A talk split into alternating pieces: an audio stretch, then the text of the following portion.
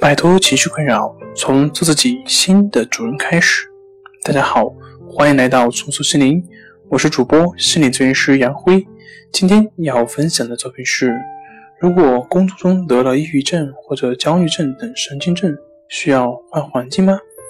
想了解我们更多更丰富的作品，可以关注我们的微信公众账号“重塑心灵心理康复中心”。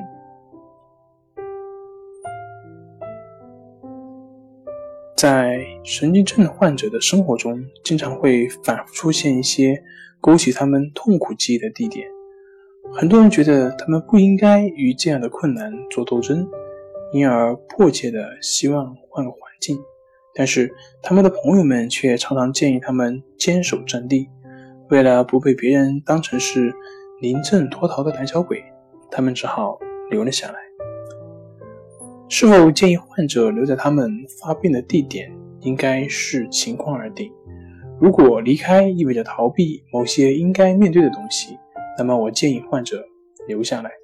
但即使在这种情况下，通常比较明智的做法也是要求患者暂时离开，等休息一段时间后再回来。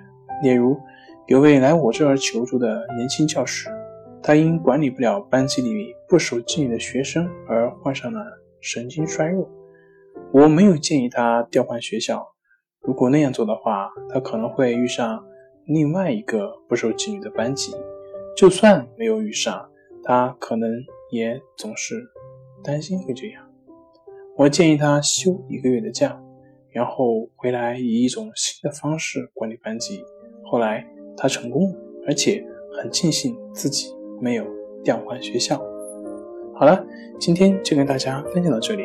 这里是我们的重塑心灵。如果你有什么情绪方面的困扰，都可以在微信平台添加幺三六九三零幺七七五零幺三六九三零幺七七五零，即可与专业咨询师对话。您的情绪我来解决。那我们下期节目再见。